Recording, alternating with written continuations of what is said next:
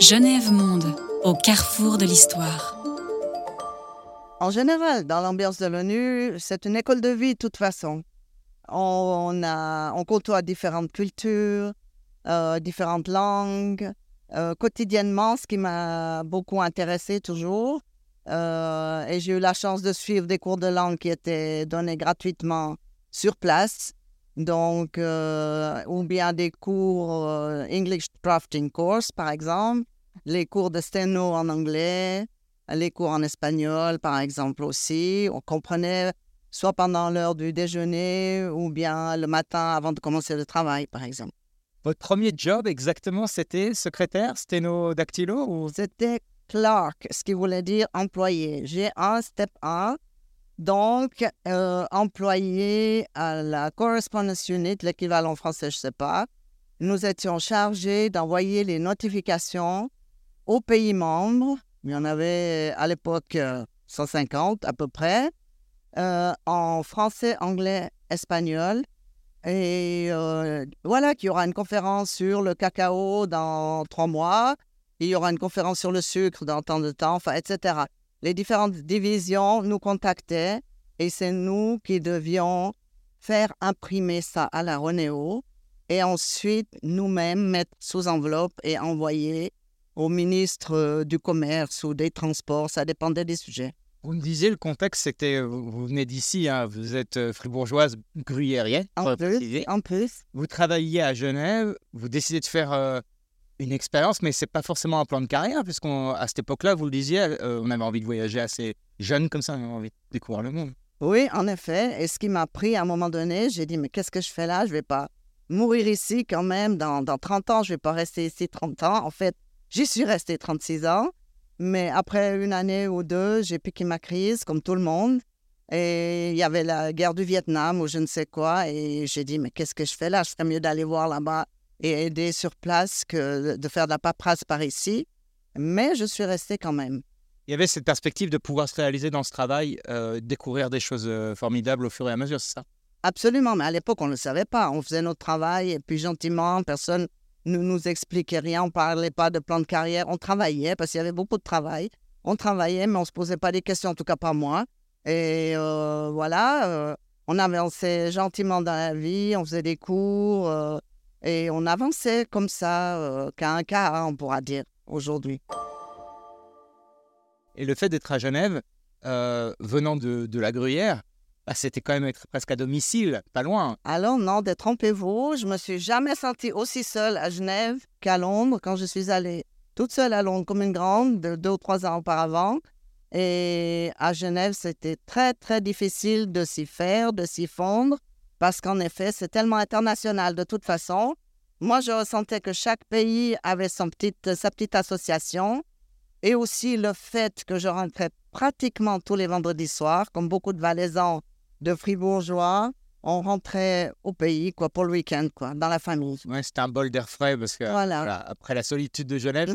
Ah, j'ai navigué un peu entre la CNUSED UNCTAD et la CEE ONU euh, UNECI. Alors les années par cœur je me souviens pas exactement, mais en tout cas dans les années donc après correspondance unit j'ai été à Commodities et c'était la grande euh, époque des, des illusions euh, pour tout le monde, pour les pays producteurs autant que les consommateurs, parce qu'ils voulaient faire des stocks régulateurs.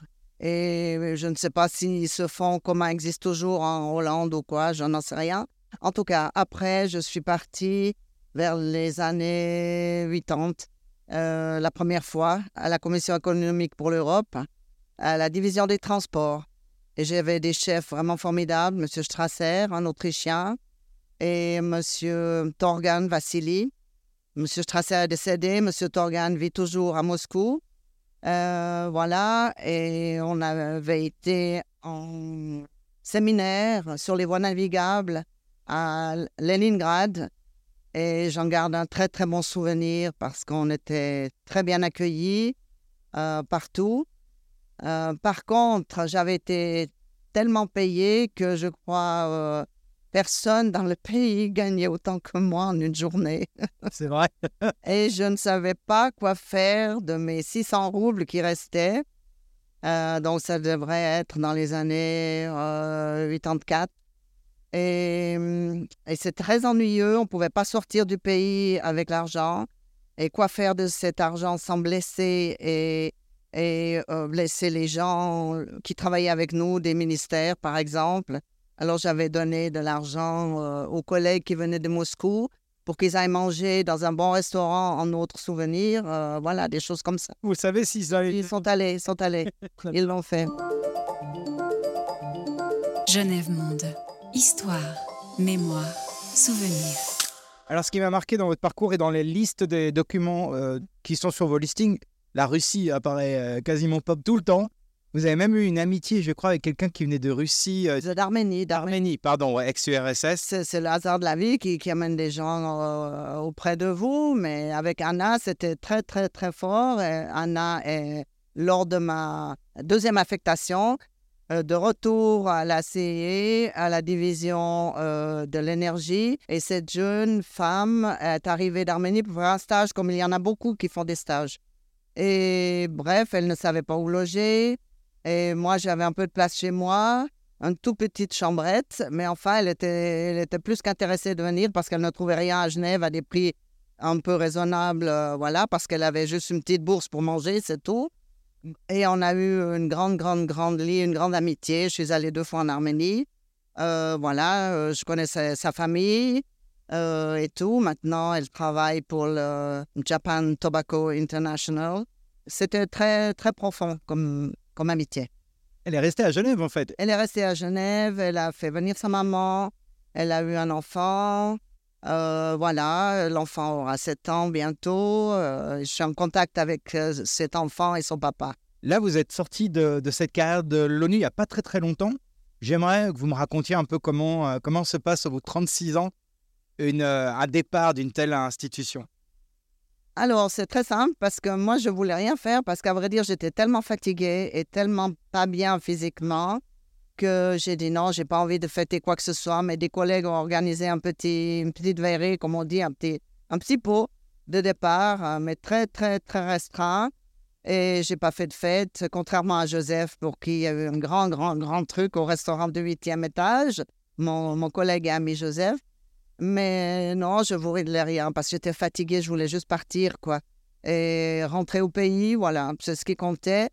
Donc, euh, les amitiés restent. La preuve, j'ai fêté mes 70 ans euh, dimanche passé.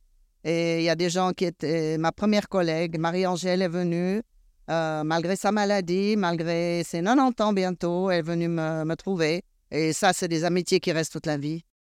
Alors, vous parliez de Joseph, je vais vous faire parler de Joseph. Vous vous rencontrez forcément à l'ONU.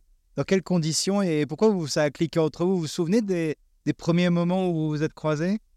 Euh, je crois que c'était à la porte 40. Tu m'as dit porte 40. Et puis bon, bonjour, bonjour. Peut-être par l'intermédiaire d'un de mes cousins, de mon cousin euh, qui venait conduire des personnalités suisses. Et puis qui me dit Mais tu connais pas ce fribourgeois Ou je sais plus comment ça a démarré exactement. Enfin voilà, chose et autre. Puis euh, très simplement, on dirait. Il y avait un clan fribourgeois à l'ONU ou pas? Oh non, alors du tout. On savait à peine qui était suisse. On était très peu nombreux de toute façon. Peut-être que toi, Joseph, t'en connaissais plus que moi, mais on peut nous compter sur les doigts de la main finalement. Alors, euh, euh, clan fribourgeois, non. Non, non, non. Alors, il y a un moment où vous vous dites, vous découvrez des, innovations assez splendides à, l'ONU, et je pense notamment à l'arrivée de l'informatique. Directement, vous, vous êtes parmi les, premières ou les premiers à, travailler sur les ordinateurs.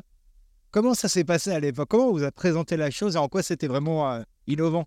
Vous vous souvenez? Oui, je me souviens. Par contre, on ne nous a pas vraiment présenté la chose. On a demandé, mon, supérieur, Monsieur Caddy, John Caddy, m'a demandé si j'étais prête à suivre euh, des cours que cinq autres personnes avaient suivi et qui devaient nous, nous enseigner, nous montrer.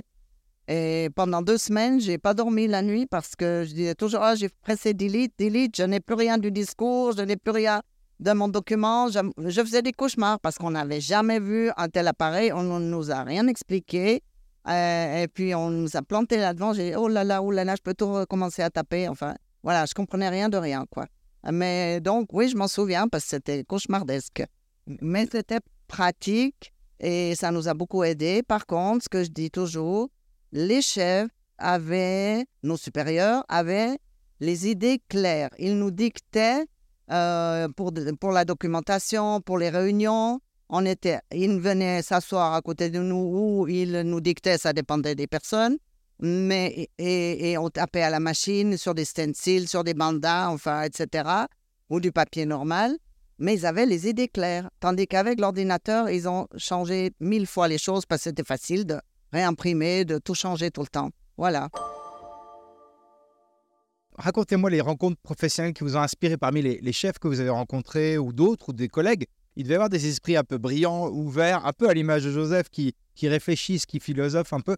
Est-ce que vous avez comme ça créé des amitiés un peu intellectuelles? Oh, Pas tellement, mais il y avait ce qu'on dirait des cas, c'est-à-dire des originaux, dont une personne qui me vient à l'esprit, Fred Clermont, euh, qui est décédé maintenant l'année passée. Et il était indépendant dans sa façon de voir les choses. Bon, peut-être qu'il était un peu, euh, on, l'aurait dit à l'époque, communiste ou je sais pas quoi. Mais la façon de voir les choses en, en anti-tabac, il avait fait des études sur les, les bananes, sur le tabac avec l'OMS et tout, mais tout le monde le boycottait. Euh, parce qu'on ne pouvait pas aller contre les grandes multinationales et, tout et tout. Euh, donc, lui, il était indépendant dans son esprit et c'est ça qui me plaisait. Mais par contre, il vous dirait dans le couloir, Hi, honey, what the hell are you doing here this afternoon? Let's go and have a walk in the field. Voilà. Allons nous promener dans les champs. Qu'est-ce qu'on fait là cet après-midi? Au lieu de travailler, on va se promener dans les champs. On y va. Oui, c'était quelqu'un qui aimait la vie un peu sous, sous ses côtés les plus sympathiques. Alors, oui, ouais, très bien. Vous avez une anecdote d'une de vos missions qui s'est peut-être pas passée comme il fallait euh? Oui, il y en a quelques-unes. Alors, euh, par exemple, Kaduna, le séminaire sur le coton, année 80, 85, je sais plus. Et, là, alors, euh, il n'y avait pas encore l'informatique, machine manuelle, et stencil, banda et tout le tralala. Et on m'avait donné des gens de Lagos, des ministères, différents ministères de l'agriculture, entre autres, pour m'aider, entre guillemets, m'aider. Et euh, alors voilà, tout d'un coup, un, après-midi, euh, ils ont dit est-ce, Madame, est-ce qu'on peut aller visiter le harem euh, de l'émir de Zaria? J'ai dit écoutez, il faut vérifier avec vos supérieurs. Moi, je ne suis pas votre supérieur, donc il faut vérifier. Donc, tout était urgent pour la réunion finale qui devait avoir lieu dans la soirée. Et tout le monde est parti et me voilà seul avec un homme manchot pour tirer les bandages et les stencils. Pendant que les autres étaient en train d'aller voir, visiter le harem, le palais de l'émir de Zaria. Donc, c'est des choses qui restent. Moi, jolie, je dirais, à Carthagène pour la CNUSED. Euh, voilà, alors de nouveau, des, filles, euh, des filles de ministres qui sont placées là parce qu'elles sont filles de ministres et qui vous aident, des très belles filles, des beautés mais le travail, c'est pas vraiment leur truc. Et ça, va, ça a faire un incident diplomatique. Je ne les avais pas traités suffisamment correctement ou bien. Euh, voilà. Et M. Rocard avait fait un discours et qui était absolument interminable, une trentaine de pages, et je n'ai à ce jour encore pas compris un seul mot de son discours. Désolé, M. Rocard, mais c'est comme ça.